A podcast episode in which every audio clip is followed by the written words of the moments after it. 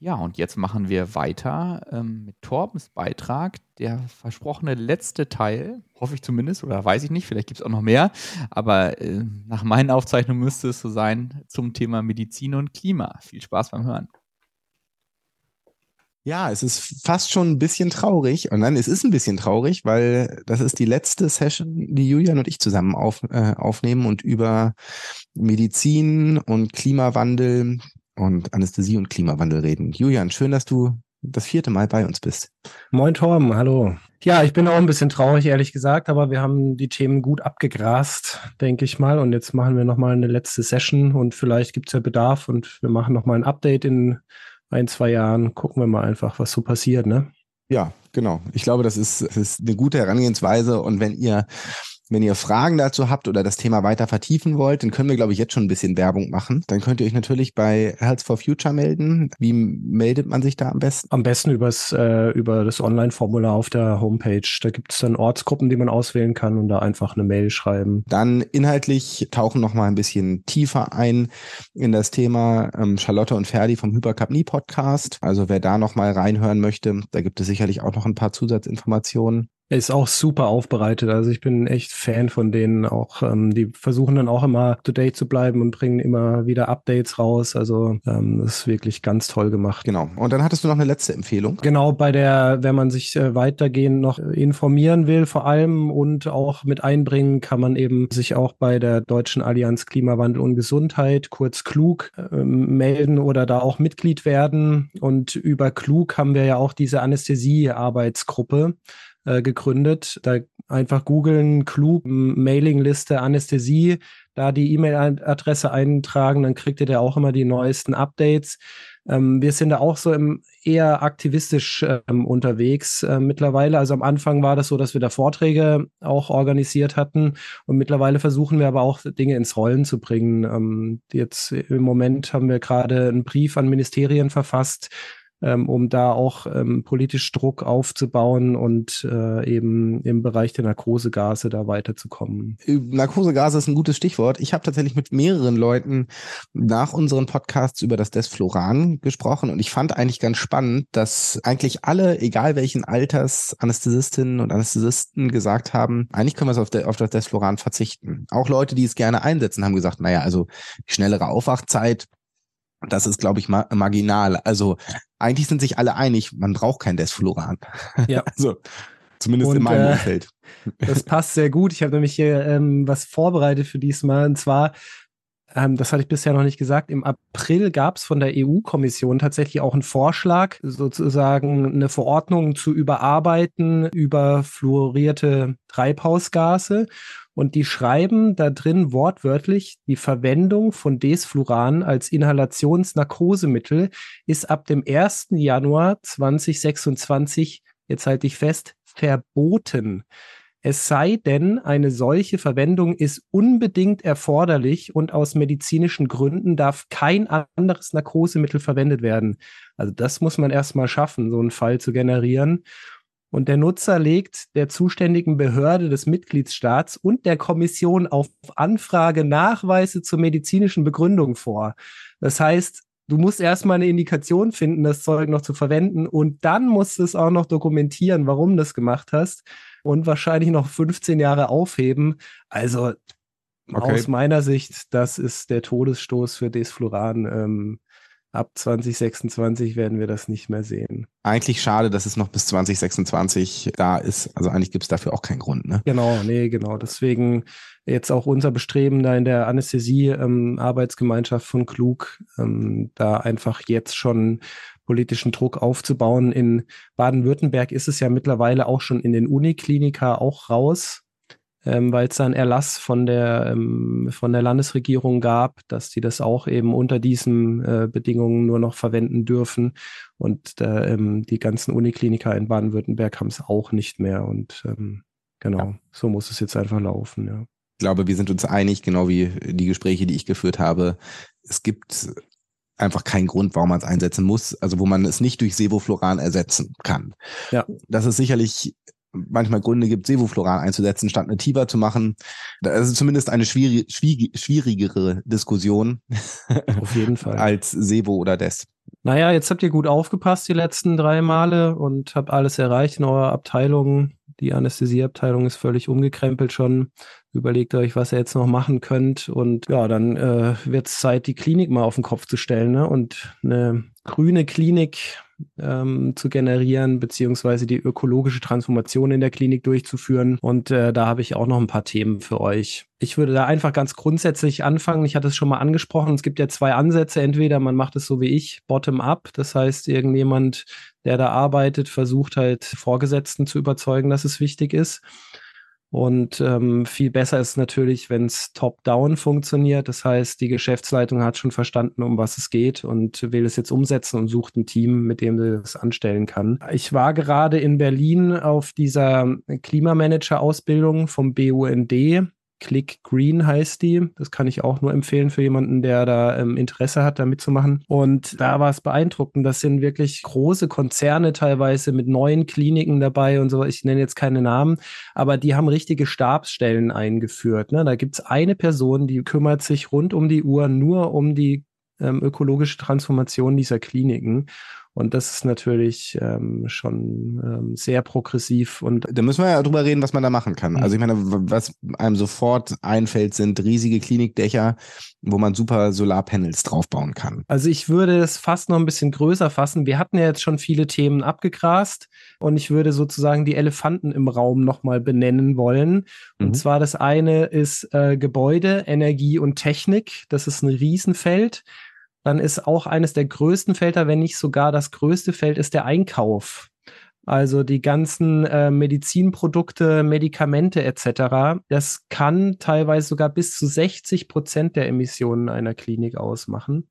Okay. Genau, und dann hatten wir noch das Thema Nahrung, über das wir noch gar nicht gesprochen hatten und äh, so ein bisschen Umfeld. Ähm, was ich so als grundsätzliche Idee noch ähm, habe oder mitbringen möchte, ist, ähm, ihr braucht auf jeden Fall ein Green Team in der Klinik, am besten aus verschiedenen Abteilungen, wo die Leute eben gucken, wo sind die Handlungsfelder und sich auch Ziele setzen. Also das ist super wichtig, ne, dass ihr Ziele habt, die ihr ähm, ausformulieren könnt und die ihr nachher auch dann überprüfen könnt. Was ist denn dabei überhaupt rumgekommen? Ihr müsst es alles vor der Geschäftsleitung am besten belegen können. Hey, die Maßnahme hat das und das gebracht an Einsparungen, an Emissionen und vielleicht sogar an monetärem Vorteil. Ähm, das ist super wichtig. Und dann würde ich persönlich bei den Maßnahmen einfach mit leicht umsetzbaren Maßnahmen beginnen, ne? damit man gleich einen Effekt sieht. Alle sehen, oh toll, da passiert was, da tut sich was. Und ähm, bei den Click-Green-Projekten hatten die eben auch gesehen, dass ähm, 30 Prozent der ganzen Maßnahmen überhaupt nicht intensiv sind. Die kann man leicht umsetzen. Zum Beispiel einfach die alten Glühbirnen rausdrehen, LEDs rein. Ne? Das ist eine Sache von ein paar Minuten. Das ist wirklich leicht gemacht. Und vor allem, es kostet auch nicht viel. Also 40 Prozent der Maßnahmen sind nicht investiv. Das heißt, mhm. die kann man einfach easy umsetzen. Ne? Da gibt es eben so eine Aufwand-Wirkungsmatrix. Ich glaube, ich hatte die so, sogar schon mal angesprochen, ja, dass man halt manche Maßnahmen mit wenig Aufwand viel ähm, erreichen kann, wie mhm. eben bei den LEDs, dass man die eben so primär ähm, bevorzugt jetzt erstmal am Anfang. Genau, und dann erst später auf die Großprojekte eben eher eingeht. Fairerweise ja. muss ich dazu sagen, dass eben 60 Prozent der Maßnahmen, die zu einer deutlichen Reduktion der Treibhausgase führen, eben dann auch durch investive Mittel erreichen, äh, zu erreichen sind. Also da muss man dann auch Geld in die Hand nehmen. Da führt kein Weg dran vorbei. Das ist einfach so. Ne? Genau, dann hatte ich eben auch schon gesagt, das ist so ein bisschen ein Dilemma, weil jedes, jede Klinik ja anders aufgestellt ist, ähm, vom Gebäude her, von der Technik her, wie kommt die Energie da rein und so weiter und so fort. Und ähm, was ich jetzt super spannend fand, ich habe gerade einen Vortrag gehört von dem Team, das in der Uniklinik Heidelberg jetzt als erste große Klinik Deutschlands ihren CO2-Fußabdruck äh, gemessen haben und berechnet. Und interessanterweise kommen die zum Beispiel nur auf zwei Prozent der Emissionen durch die Narkosegase. Ähm, wahrscheinlich mhm. auch deswegen, weil sie halt kein Desfloran mehr verwenden, denke ich mal. Und kein Lachgas? Ja, genau, richtig. ja. Und äh, so unterschiedlich, genau, wird es einfach dann sein, wenn wir dann sehen, ähm, dass die, ich weiß, die Freiburger sind auch ähm, mit dabei, jetzt schon da rumzurechnen und einen Fußabdruck zu generieren. Und es wird super spannend werden, das irgendwann zu vergleichen. Und da muss man einfach ganz individuell in jeder Klinik gucken, wo sind die Knackpunkte. Genau. Aber eben auf die großen Bereiche jetzt nochmal bezogen, im, zum Thema Energie, wie du schon gesagt hast, Photovoltaik, No-Brainer, alle Dächer voll machen. Ne? Die ganze Energie wird verbraucht. Ihr braucht keine Speicher einbauen, nix. Nach vier Jahren hat sich die Anlage amortisiert. Nach vier Jahren kriegt die Klinik umsonst Strom. Also das hm. ist wirklich, das muss ähm, da drauf. Dann ein großer Punkt ist noch die Raumlüftungstechnik im OP. Also will jetzt gar nicht alle Punkte, die es da gibt, besprechen, sondern einfach nur, damit ihr mal eine Idee kriegt, was es da gibt. Also, weil so ein paar Sachen, die waren mir halt auch überhaupt nicht bewusst ähm, gewesen. Nämlich zum Beispiel, wenn man jetzt halt am Wochenende zum Beispiel hat man ja 80 Prozent der OP-Säle, die einfach nicht laufen. Und mhm. da kann man die Raumlüftungstechnik einfach ausschalten. Da gibt's immer große Diskussionen drumherum. Nee, müssen die nicht um, auf 10 Prozent runter? Ähm, wegen irgendwelcher Keime. Es gibt da Vorschläge eben aus dem NHS, in, ähm, die haben da ganz genau geguckt, gibt es mehr Infektionen und sowas dadurch, dass man die halt dann ausschaltet. Nein, gibt es nicht. Die, es ist wichtig, dass die laufen, wenn die OP läuft, aber an den Randzeiten können, kann die Raumlüftungstechnik ausgeschaltet werden. Das ist ein riesen Stromfässer. Ne? Mhm. Und auch die ähm, Klimaanlage muss nicht auf volle Pulle laufen. Das reicht, wenn die so mäßig dann läuft und da nur abgeschwächt. Und interessant ist auch, hast du eine Vorstellung davon? Wir haben ja diese AGFS äh, Vorrichtung an unseren Narkosegeräten, also mhm. die Anästhesie-Gas-Fortleitungssystem heißt das. ähm, Rate mal, wie viel Liter das Teil pro Minute zieht. Oh, das muss ja eine Menge sein. Ich meine, ich kann den Flow ja auf 18 Liter hochdrehen, bei einem Primus zumindest. Und das muss das Ding ja eigentlich auch wegkriegen. Also ja. zieht das wahrscheinlich so 30 Liter, 40 genau. Liter. 40 bis 50, sehr gut, ja. Mhm. Und jetzt überleg mal die Energie, die dafür notwendig ist. 40 mhm. bis 50 Liter pro Minute mhm. einfach wegzuziehen. Ne? Krasser Energieaufwand. Also AGFS rausnehmen, wenn das Gerät nicht im Einsatz ist. Ja, ja und äh, ich kann aus Erfahrung sagen, also bei uns äh, ist das in vielen Bereichen so, nicht in jedem, ähm, in vielen Bereichen so, wenn man das Gas aufdreht und das Ding ist nicht eingestöpselt, das riecht man relativ schnell. also, bekommt man gut mit. Serverräume zum mhm. Beispiel. Ihr macht euch kein Bild. Ich habe mir vor kurzem mal unsere Klinik von innen zeigen lassen also diese Technikanlagen ne, und die Serverräume, das verwendet, äh, da wird viel mehr Platz aufgewendet als für den ganzen OP-Trakt. Das ist mhm. verrückt, was da im Hintergrund noch läuft. Macht, äh, macht euch mal den Spaß, äh, sprecht einen der Techniker an, die freuen sich total, wenn da jemand interessiert ist äh, und lasst euch mal die Räume zeigen. Das ist wirklich irre. In mhm. diesen Serverräumen gibt es manchmal noch ähm, die These, dass die eben auf 19 äh, oder sogar ja, Grad runtergekühlt werden müssen. Dem ist nicht so. 24 Grad reichen völlig aus für die Serverräume zum Kühlen. Da entsteht wahnsinnig viel ähm, Wärme durch Abluft eben. Und es ist dann auch energetisch aufwä äh, äh, aufwendig, die runterzukühlen. Allerdings jetzt viel mehr als 24 Grad ist auch nicht gut, weil dann die Lüfter der Server wieder mehr laufen müssen und dann dreht sich das wieder, dann verbrauchen die Server wieder mehr Energie, hm. um die Abluft wegzukriegen. Also so, genau, 22 bis 24 Grad ist so der Sweet Spot. Okay. Ja, genau. LEDs, ich habe es schon oft gesagt, LEDs, überall LEDs. Und dann gibt es halt so Konzepte in anderen Kliniken, habe ich jetzt mitbekommen, die machen es zum Beispiel so, dass die, das Flurlicht auf 40 Prozent gedämmt wird und man hat so Taster für Notfälle. Ne? Dann ist das, ähm, drückt man drauf, dann ist das Licht für 100 Prozent für ein paar Minuten, für 10 Minuten an oder so. Ähm, aber man braucht nicht alle Flure und Gänge immer hundertprozentig erleuchtet. Ja. Da kommen dann natürlich auch Bewegungsmelder, ähm, und sowas alles ins Spiel. Klar, Gebäudehüllensanierung etc. kann man sich ja auch denken. Und das okay. ist einfach ähm, auch super spannend, da Leute von der Technik dabei zu haben, weil denen fallen halt noch viel mehr Sachen auf, die so gemacht werden müssen. Ähm, Stichwort Vorlauftemperatur bei der Heizung etc. Ja. ja, verstehe ich ja schon bei mir hier zu Hause immer nicht. Ja. Genau, der nächste große Punkt ist eben der Einkauf. Durch die Lieferkette entstehen einfach enorm viele Emissionen durch die Herstellung der ganzen Produkte, die wir jeden Tag verwenden. Ähm, und da gibt es in Deutschland glücklicherweise jetzt ja so eine Vereinigung oder Zusammenkunft von grünen Einkäufern. Die nennen sich Zucke Green. Nochmal bitte? Z-U-K-E Green. Green. Okay. Genau, und die kümmern sich eben um nachhaltigen Einkauf. Also wenn man da ähm, Kontakte hat, zum Beispiel zu den Einkäufern oder so, ähm, die machen einmal im Jahr einen Kongress, ähm, der wohl auch sehr gut sein soll. Ich habe es dieses Jahr leider nicht geschafft. Den kann man auch online nachholen, kostet ein bisschen was, aber ähm, da kriegt man eben Kontakte zu ähm, Unternehmen, die eben auch ähm, mittlerweile umgestellt haben auf grüne Produkte. Mhm. Ich weiß, also wir hatten, glaube ich, mal drüber gesprochen, dass diese Blue Lavage-Systeme, ähm, dass die ja das einzige bisher zertifizierte grüne äh, Medizinprodukt sind in Deutschland, Akkus verwenden statt äh, Wegwerfbatterien sozusagen, die dann nach fünf Minuten Lavage weggeworfen werden. Das Und ist ähm, ja, es ist äh, absurd. Ich meine, ähm, zu Weihnachten sind bei uns die Jet Lavage Batterie-Dinger sich ganz beliebt, weil man die einfach nach Hause nehmen kann.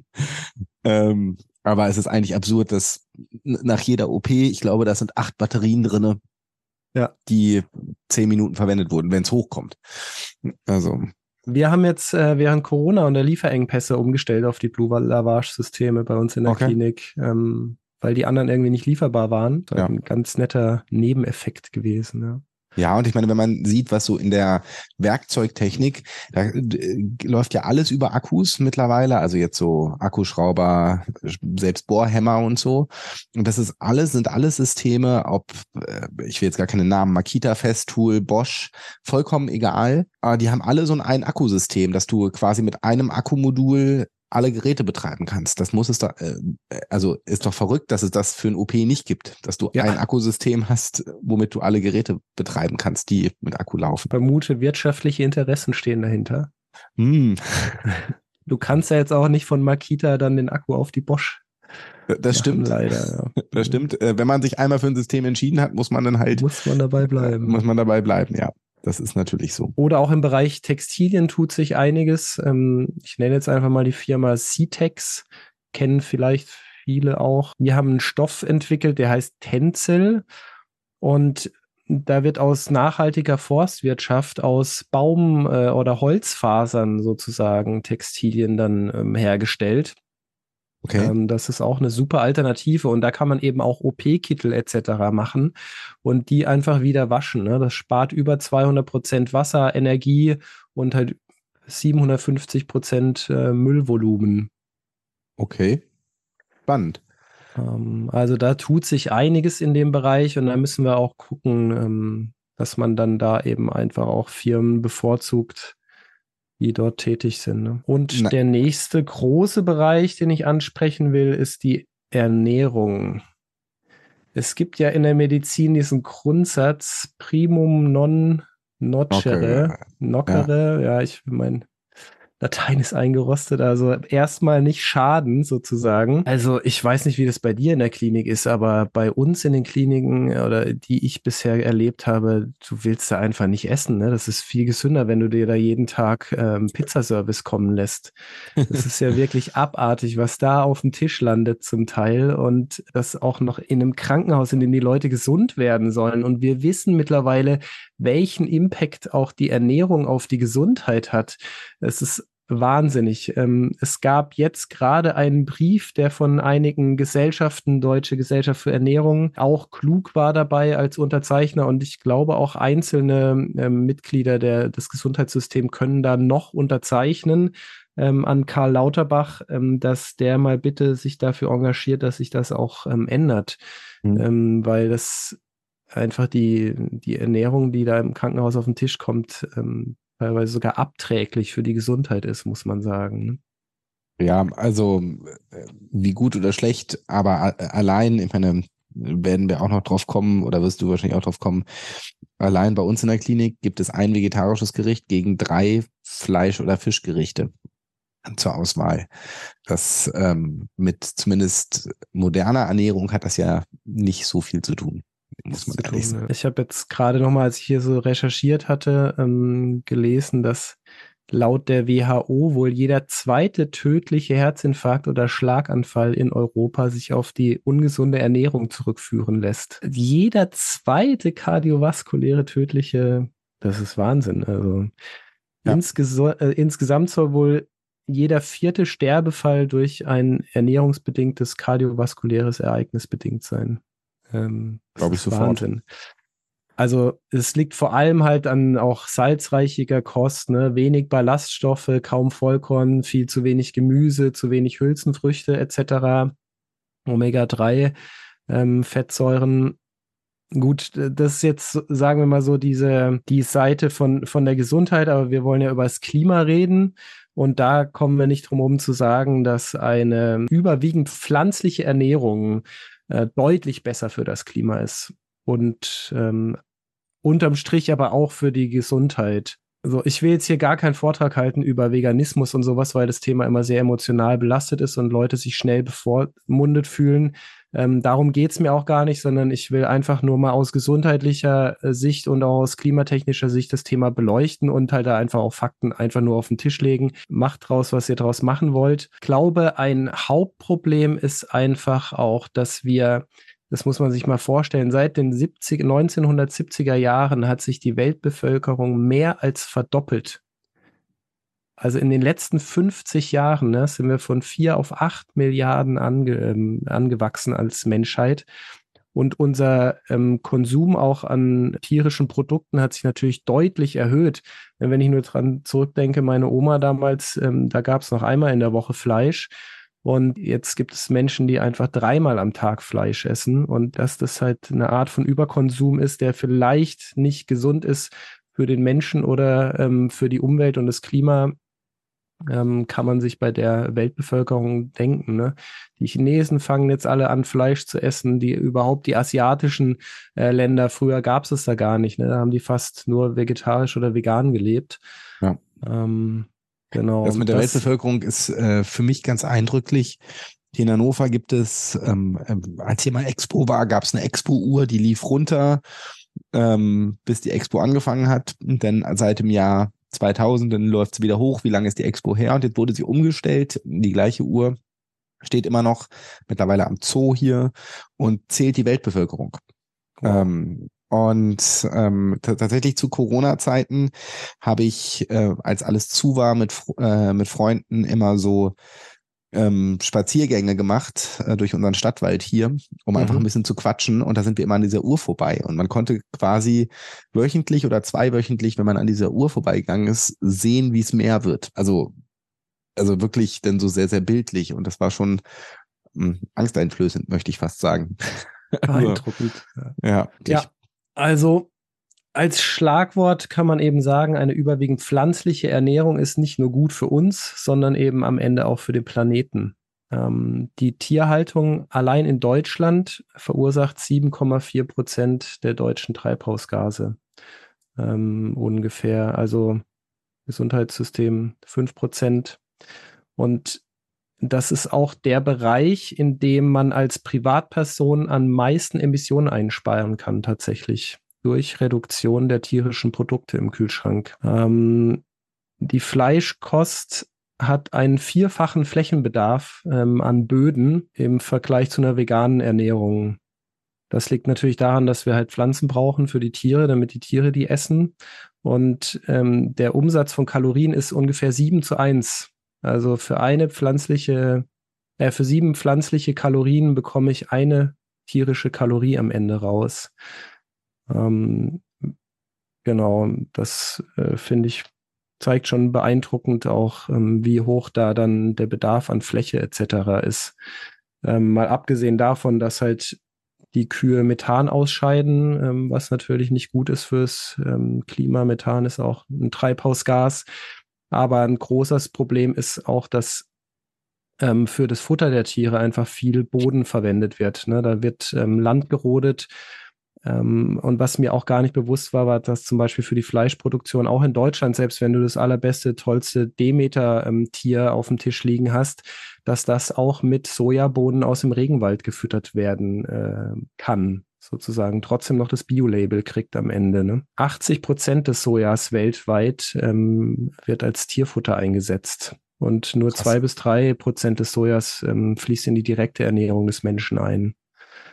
Der Rest geht dann in so Biokraftstoffe etc.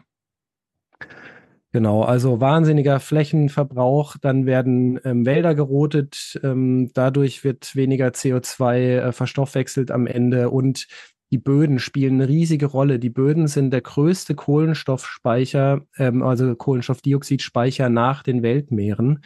Ähm, und wenn wir die jetzt alle aufreißen, um da Nahrungsmittel anzubauen und die vielleicht nach ein paar Jahren durch sind, weil die so intensiv bewirtschaftet werden, dann wird da halt auch kein ähm, CO2 mehr gespeichert, sondern eher noch frei.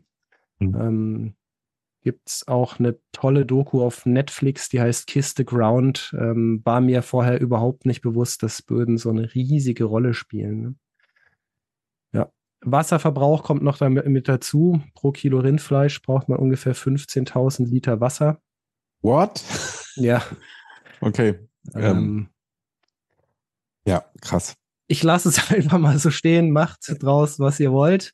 Ähm, ach so. Ja, dann geht es ja noch weiter. Also ungefähr 70 Prozent der neu auftretenden Infektionskrankheiten sind tierischen Ursprungs, also Zoonosen.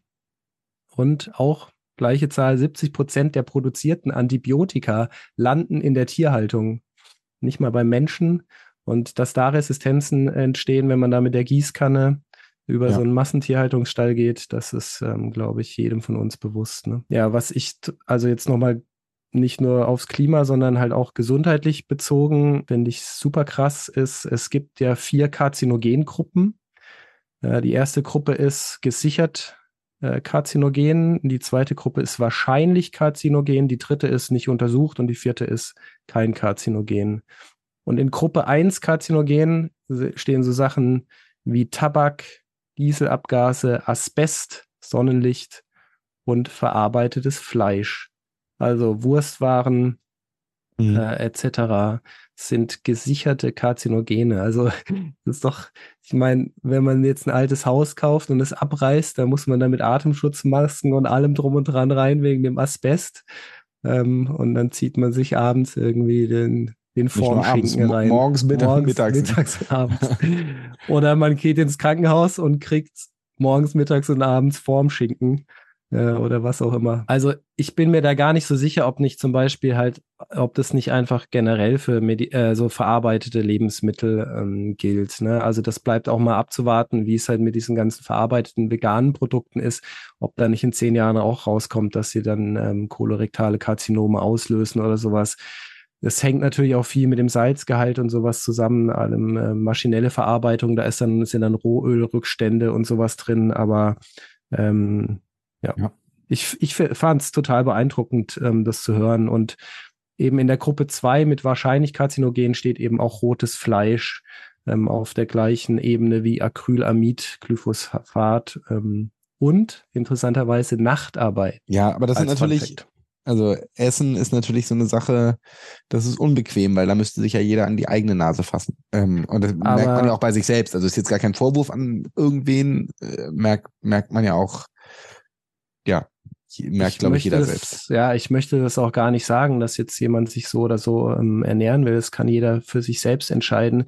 Ich finde, es ist einfach nur wichtig, dass wir uns vielleicht auch einfach dessen bewusst sind, ähm, was wir da jeden Tag zu uns nehmen und ähm, was es auch für einen Impact hat äh, auf unsere Umwelt und das Klima und die nachkommenden Generationen.